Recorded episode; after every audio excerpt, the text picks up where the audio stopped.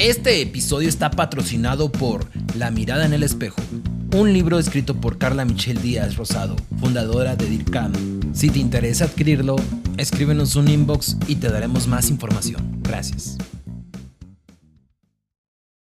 Todo pasa. Un podcast en el cual platicamos con diferentes invitados acerca de diversas situaciones que se han enfrentado y cómo han sabido sobrevivir esos momentos difíciles y complicados. Ya que todo pasa. Y si estás por decidir algún oficio, profesión o carrera, este podcast te podría orientar para saber por cuál estudiar. Ya que cuenta con una diversidad de invitados con diferentes oficios, profesiones y demás. Sean bienvenidos. Muy buena tarde, día o noche a la hora que estén escuchando este su episodio Todo pasa. El día de hoy nos encontramos en otro lugar distinto. Nos encontramos con la psicóloga Michelle. ¿Cómo está? Hola, muy bien, muchas gracias. Gracias por la invitación.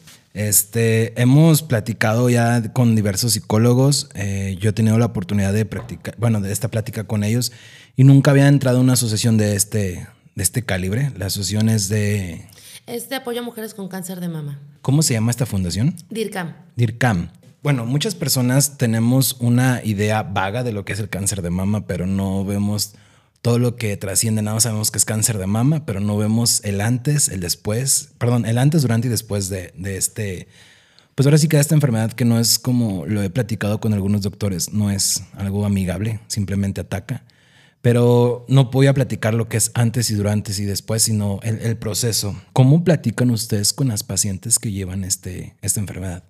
Mira, la verdad es que es complicado porque el cáncer de mama por mito da pena, ¿sabes? Es como si fuera un, un, algo que se va a contagiar. Una mujer que, está en sospecha de cáncer de mama, lo primero que va a pasar con ella es que se aísla. Dolores Hidalgo tiene como, como mucho eso, ¿sabes? Eh, pensar que las personas van a criticar, el proceso es muy complicado de no saber para dónde ir, ¿no? Yo siempre he dicho que Dolores tiene un problema eh, geográfico muy importante en función de que las mujeres tienen que acudir o a León o a Celaya a los tratamientos. Entonces, bueno, una mujer aquí desaparece, ¿no? O sea, eh, entre los tratamientos y demás se va. Nosotras eh, hemos estado en contacto con centros de salud, ¿no? Hemos difundido mucho que se acerquen a nosotras, incluso cuando están en ese proceso, este, eh, de diagnóstico, porque vienen muchas ideas revueltas, ¿no? este, la posibilidad de que no sea, qué va a pasar si sí es, qué va a pasar con mis hijos, a dónde voy a ir, eh, cuánto me va a costar el tratamiento, va a funcionar el tratamiento. Eh, es como un, un, túnel oscuro, ¿no? Donde las mujeres de repente no saben para dónde ir. Eso es algo que pasa como en el previo, ¿no? Eh, nosotras tratamos de acercarnos, ¿no? Hay mujeres que desde que se tocan la bolita se acercan a nosotras y nosotras les vamos brindando el acompañamiento y la información necesaria para que puedan eh, estar lo más tranquilas. Al final de cuentas no pueden estar bien, ¿sabes? Porque bueno, viene como el miedo de la muerte, ¿no? Mucho se ha hablado que, que, cáncer es igual a muerte. Yo siempre he dicho octubre que se hace el mes rosa, ¿no? Eh, el 19 de octubre se conmemora el Día Internacional de Lucha contra el Cáncer, pero hablan de cuántas mujeres mueren. Entonces yo digo, ¿cómo no van a tener o vamos a tener miedo de morir frente a esas cifras, ¿no? Frente a esas Y más porque antes, pues si nos vamos a, no podemos juzgar, la ignorancia del presente con la ignorancia del pasado. O sea, no se puede juzgar, con las mucho menos juzgar el futuro con la ignorancia del pasado, sino que es va cambiante. Claro, digo, la verdad es que, digo, es cierto, a muchas mujeres mueren por cáncer de mama y aquí lo único que se puede hacer es detectar oportunamente, ¿no? Que es lo, único que te va a dar como esta posibilidad de, de de verdad luchar por la vida y tener una vida plena, que es como el eslogan de la fundación que es explorarse entre, entre las mismas mujeres que no tengan pena, acudir al médico a tiempo. Pero este proceso que, que tú es, bueno, tú eres psicóloga. Sí. De ahí, ¿cómo nace esta fundación? ¿Qué idea tuviste? Estabas acostada y de repente dijiste quiero hacer una fundación y fue fácil llegar hasta ahorita. No, a mí me diagnosticaron cáncer de mama hace 14 años casi. Bueno, pues voy a cumplir el, 10 de diciembre 14 eh, años del diagnóstico. Eh, me diagnostica cáncer de mama, yo tenía 27 años, ¿no? Me enfrento a todo lo que pasa en las mujeres, ¿no? El miedo, la incertidumbre.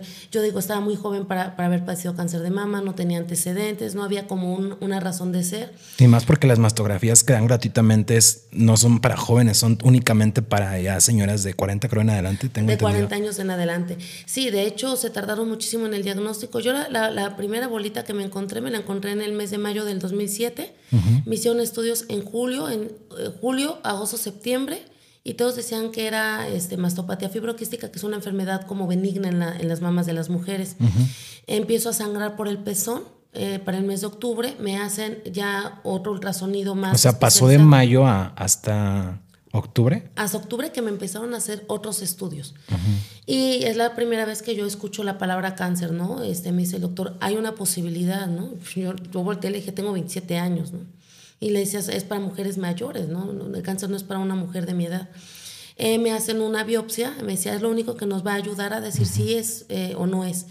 el resultado es positivo, el resultado me lo dan el 10 de diciembre del 2007. ¿no? Y yo recuerdo que lloraba y me decía el doctor Carla, ¿qué te pasa? ¿no? Yo estoy enojada, ¿no? Yo no me descuidé, yo me hice los ultrasonidos, eh, yo atendí lo que mi cuerpo me estaba diciendo, pero mi vida ha quedado en una moneda al aire, ¿no? Donde si sale sol tengo un buen diagnóstico y si sale águila no. Y en esto tuve muchas águilas y apenas estoy teniendo un sol. Yo estaba muy enojada. Después de eso, me voy a ICE, yo tenía seguridad social y en el mes de enero me hacen una mastectomía, que es la, la extirpación total de la mama. Y bueno, empiezo el proceso ahora de, de, toda la parte emocional, ¿no? Pero el proceso viene también desde, bueno, antes de, después de la biopsia tengo entendido que es, eh, tienen primero saber de qué tamaño está, qué tanto, te, antes de la operación te dicen si te van a quitar todo el seno, no te van a quitar todo el seno, porque, bueno, e, esta, esta parte uno lo, uno lo ve y, y dice, pues, ¿qué tiene de malo? O sea, bueno, como hombre, si tú me dices, pues es el seno nada más. Pero pues para una mujer que es que impactaba, o sea, yo lo digo porque lo he vivido y lo he tenido muy presente y, y dice uno, pues nada más es eso, no, no se da cuenta de todo lo que hay detrás de lo que está sintiendo la, la parte que está enfrente de ti como doctor o la que está enfrente de ti al lado en un consultorio. No, o sea, uno nunca sabe esa parte, pues nada más es para que te lo quiten rápido ya, pues no, no, no, va, no basta eso uno no lo entiende porque no se puede poner en ese papel, en esos zapatos de esa persona. Y luego entonces pasa esto. Fue muy complicado porque digo, desde el diagnóstico, ¿no? Es, es esta, eh, si, si va a ser positivo, va a ser negativo, ¿no? yo creo que es como un proceso de negación y de esperanza, ¿no? Más que negación. ¿No? Cuando llega el resultado positivo, ¿no? Es, ahora qué voy a hacer, ¿no? Voy a morir, voy a vivir, ¿qué va a pasar? No tenía hijos en aquel entonces. Eh, mi mamá, mis hermanas, ¿no? ¿Cómo les digo? ¿No? Eh, fue mi culpa los rencores, ¿sabes? O sea, como, como un montón de ideas, porque además parecía ser como si yo me hubiera ocasionado el cáncer, ¿no? Me sentía como culpable de ello. Eh, ya posterior, ¿no? En todo el proceso del liste, me operan en enero, me quitan la, la, mama, ¿no? Y la verdad es que el tacto no es, ya me habían dicho que me la tenían que retirar como por una cuestión de prevención, ¿no? Para que el cáncer no regresara. Y yo te soy sincera, yo me tapaba y me destapaba la mama, ¿no? ¿Cómo, sería ese proceso? La verdad es que nunca me di el impacto que iba a tener cuando iba a ver mi cuerpo ya diferente, ¿no? Yo decía, ¿no? Eh, eh, la mama por la vida, ¿no? Para mí era una buena negociación. Pero cuando ya vi eh, eh, mi cuerpo diferente, ¿no? Yo volteé a ver a Dios y le dije, te pasaste, no era así el negocio, ¿no? Así no fue el trato. Y bueno, viene todo este proceso a final de cuentas de todo lo emocional, ¿no? Ya, yo ya ejercía la carrera de, psicología eh, y yo sabía que tenía elementos para salir adelante, pero no sabía qué hacer con ellos, ¿sabes? O sea, todo mi mundo estaba revuelto, voy a terapia y empiezo a tratar de acomodar todo eso, de entender, pero me enfrento a otra negligencia médica. Eh, me dicen que ya ah, quedó con la cirugía y ya no, no ocupo ni quimioterapia ni radioterapia. Yo dije, bueno, de los males el mejor. Me mandan al 20 de noviembre eh, del ICE también a que me valoraran solamente las radiaciones y encuentran un pequeño detalle que no se habían dado cuenta, que decía que mi cáncer e-, era extensión de Payet, que es un tipo de cáncer muy agresivo.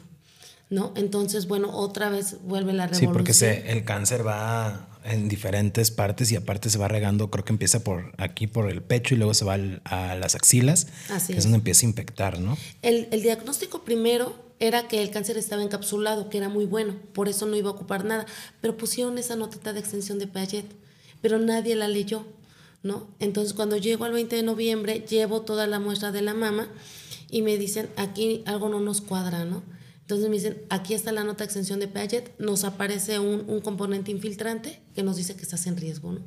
Entonces, bueno, otra vez el mundo, ¿no? Para abajo, ¿no? Otra vez, ¿no? ¿Hasta cuándo van a jugar a ser médicos y yo a ser una muñeca que están experimentando a ver qué tiene?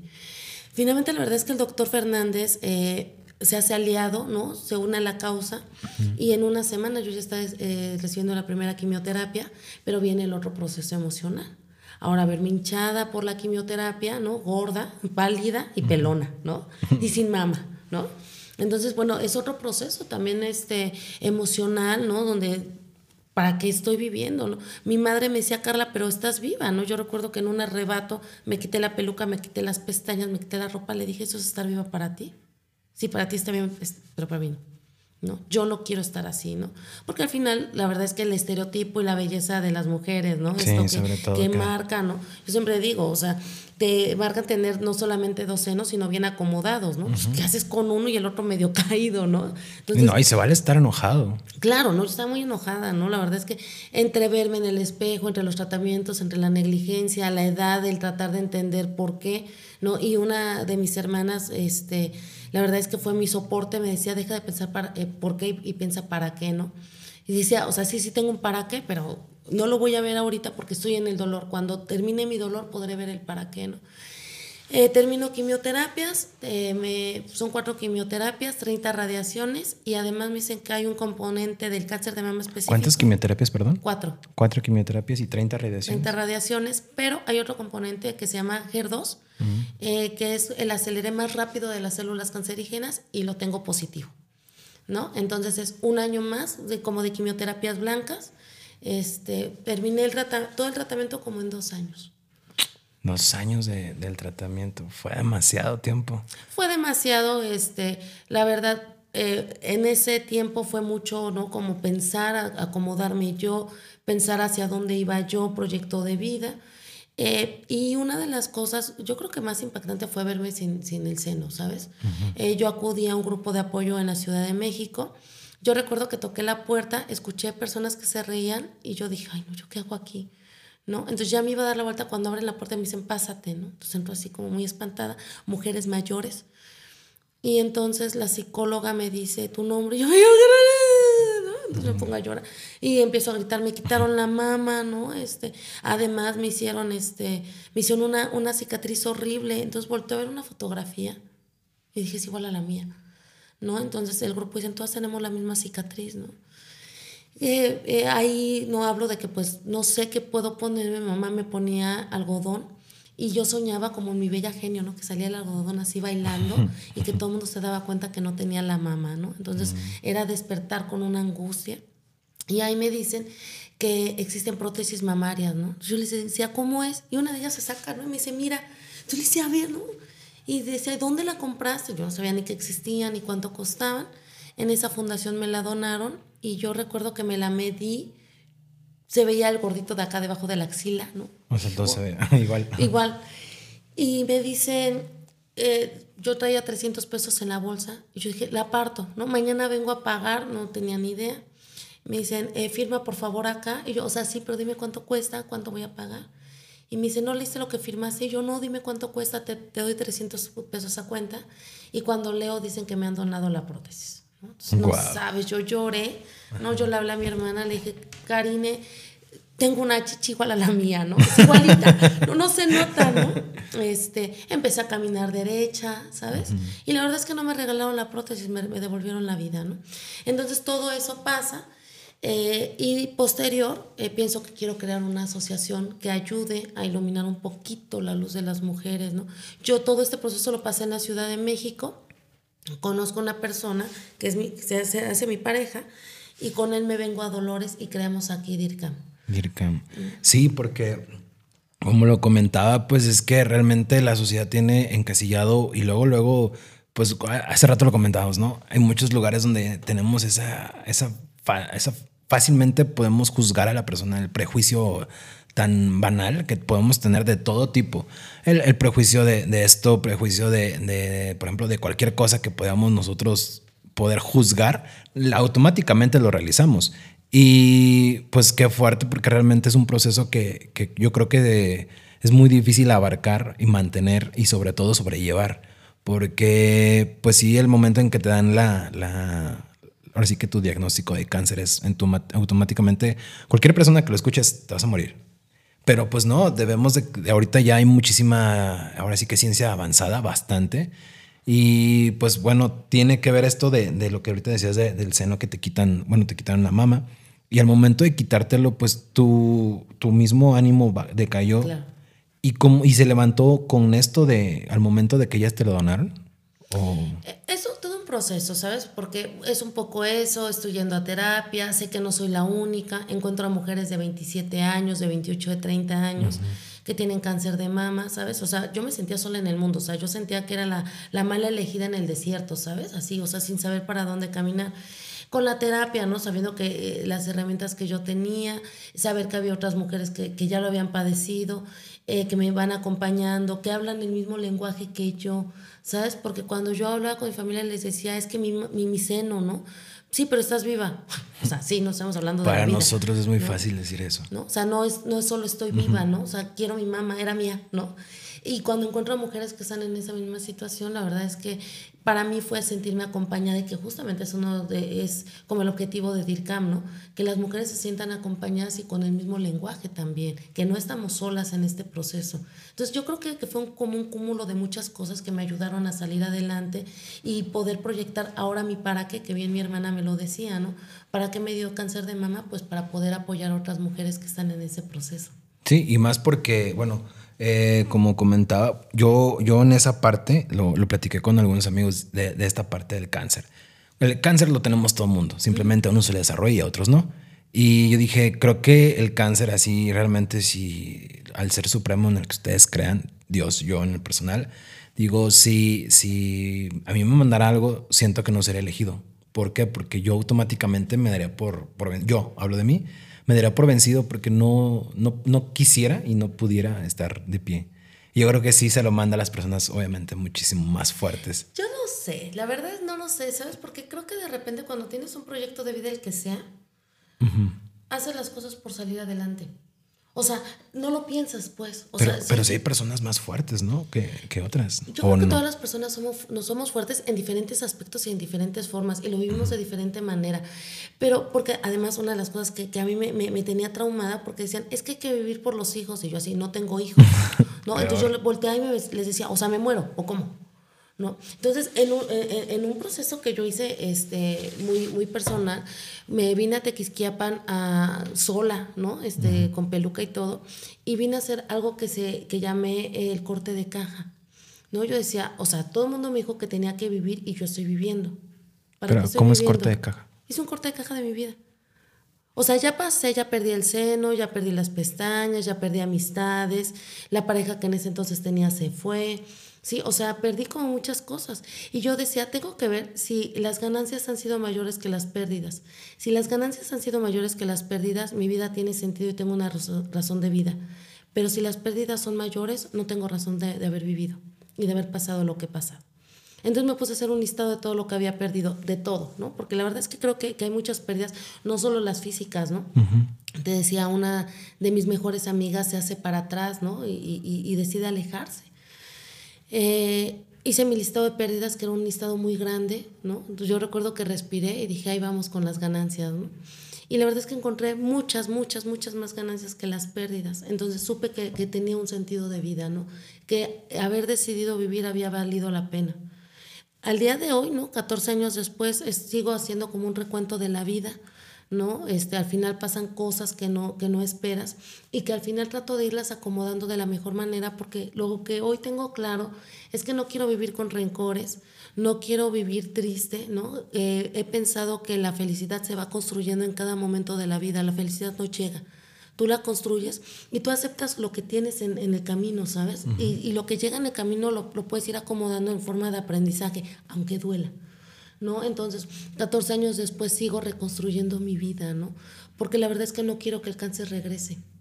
Realmente, pues, o sea, a uno como, como persona, ahora sí que de, espejo, pues nada más dices tú, pues es que es algo sencillo, ya lo pasaste, estás aquí. Pero pues eso, eso no vemos todo lo que lleva el, el pasado, todo lo que se atraviesa. O, o sea, si me lo cuentas así, pues uno te comprende pero cuando no se lo presentan y tampoco tenemos como personas la necesidad de conocer todo de la otra persona. Lo único que tenemos que hacer es empatía de, bueno, no, empatía de si está mal. Todos tenemos una manera, creo, de estar mal. Hasta, por ejemplo, si una maceta se, se rompió, la persona se va a poner triste. Puede decir, pero ¿por qué te pones triste? Pues no, te, te, tiene que valer. Tienes que entender por qué está triste por su maceta. Tal vez tiene un valor emocional. Tal vez eh, hasta hace poco yo voy comprendiendo todo esto. Y es donde yo digo, wow, es, es verdad. Eh, el, bueno, tú perdiste pelo, perdiste pestañas, pero muchos como yo van a decir, sí, pero sigue viva. Pues sí, pero no saben qué lucha tuvo que llevar para seguir viva. Porque es lo que yo decía, y, yo no sé, no soy de mentalidad tan cerrada muchas veces, pero en esa parte sí digo, mm, creo que sí le da a los más fuertes en esa parte, porque yo, al menos si me lo ponen a mí, yo siento que, que sí decaería bastante. Y bueno, como dices tú, se hace el corte de caja. Es una, una gran lección que hoy, hoy me llevo yo, el corte de caja, porque es una frase muy, muy buena.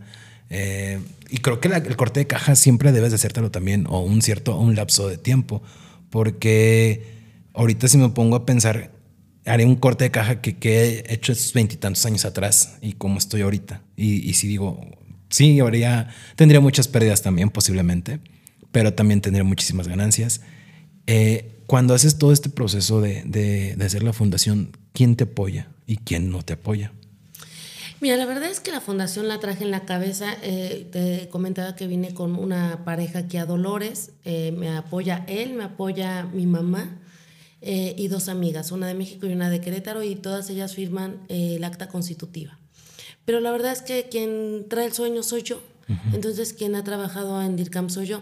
Cuando nace la fundación, la verdad es que obviamente no soy de Dolores, entonces mi credibilidad estaba como, ¿tú quién eres y, qué deseas aquí, no? Eh, la fundación estaba en, eh, dentro de, la casa donde vivía. Este, la verdad no tenía ni forma ni para dónde. Pero tenías el propósito. Pero tenía el propósito. Eh, yo ya había trabajado en la Ciudad de México en el Instituto de las Mujeres en el programa de atención integral de cáncer de mama y las mujeres con las que trabajé allá, antes de yo venirme para acá, me donan sus prótesis mamarias que están en buen estado y las traigo aquí a Dolores. Eh, la primera prótesis que entregamos fue en Hichu. Eh, entregamos dos prótesis en Hichu y algunas otras aquí en Dolores. Y no sé, eh, algunas mujeres que tenían cáncer de mama se acercan y es con las que empezamos a trabajar, a hacer los, los eventos. La verdad, en aquella época eran eventos muy pequeños a difundir la fundación y demás. La fundación ya va a cumplir en marzo ocho años. Eh, pero en aquel momento pues era tocar puertas y a ver quién nos creía, ¿no? La verdad es que el apoyo de, todas esas personas fue fundamental porque son personas de Dolores, entonces podían darle credibilidad a, a la fundación. Eh, por diferentes eh, circunstancias y actividades propias de ella se fueron alejando. digo, no tenemos un salario, ¿no? La fundación es un proyecto que, que yo lo hago de manera altruista. Qué valiente. Sí, sí, la verdad es que ahorita ya, bueno, tenemos esta oficina, ¿no? Que ya, ya es una ventaja, ya podemos pagar una renta. Hacemos una carrera cada año para recaudar fondos, pero la verdad lo que recaudamos de la carrera, yo siempre les digo, yo soy muy coda con ese dinero, porque ese dinero lo ocupamos todo íntegro para comprar prótesis mamarias que las entregamos en marzo en el aniversario de la fundación. Al día de hoy, si no les estoy, hemos entregado alrededor de unas 45 prótesis mamarias en el estado en Guanajuato y en Morelia hemos entregado una, en Hidalgo hemos entregado como tres prótesis mamarias. ¿Por qué hemos salido del Estado? Porque eh, los requisitos para que tengan una prótesis mamaria es que hayan tenido cáncer de mama y no tengan una mama. ¿no? Entonces, a veces es muy complicado. Hemos entregado en la Ciudad de México. Escribió una mujer hace como dos años, Carla, necesito una prótesis. Tenemos aliadas en México, asociaciones aliadas, pero no tenía nadie prótesis, ¿no? Entonces, la verdad, no pude decirle que no eh, voy a recogerla al lugar donde las, las adquirimos. Y la verdad nos mandó un video donde nos agradecía profundamente, ¿no? Y decía, me han regresado la vida, ¿no? Y yo le dije, sí, yo sé que es eso, ¿no? Este, y eso es lo que hacemos ahora, ¿no? Nos hemos dedicado, ya la estructura de la fundación cambió. Eh, nos dedicamos, tenemos como varios niveles de, de, trabajo. Uno, que es la detección oportuna hacemos, eh, no prevenimos el cáncer de mama porque, bueno, no hay forma de prevenir, pero sí detectar oportunamente. Hemos hecho como pláticas, campañas de, concientización. Hemos trabajado junto con Avon, la empresa Avon de cosméticos, y ellas nos han dado recursos y hemos trabajado en San Luis de la Paz, en San Diego de la Unión, en Doctor Mora, en Victoria, en San José Iturbide, en Santa Catarina y aquí en Dolores. Eh, dando pláticas de, sensibilización y de concientización. Trabajamos desde la perspectiva de género.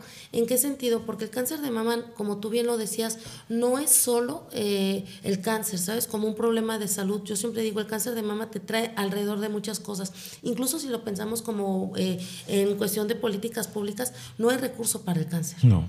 ¿No? Entonces, no, y, el recurso para las mujeres siempre es limitado, ¿no? Dentro del cáncer de mama afloran muchas cosas, aflora los estereotipos de belleza, el ser mujer, ¿no? O sea, una mujer que está, y mira, yo te puedo decir, y, y, presunciosamente lo voy a hacer, que yo viví el cáncer de mama y el proceso de la mejor manera, pues yo llegaba a la casa de mi madre y me acostaba y mira, ni quien me molestara. Cuando llego aquí a Dolores, me dice, bueno, es que yo venía de la quimioterapia de León por las curvas de Guanajuato.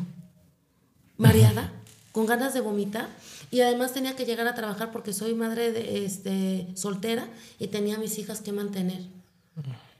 ¿Sí? Entonces, sí tendríamos que ver el cáncer de mama desde una perspectiva de género, desde la condición social de las mujeres, que no es lo mismo un hombre que puede enfermarse de gripe, se acuesta en la casa y está la mujer para atenderlo.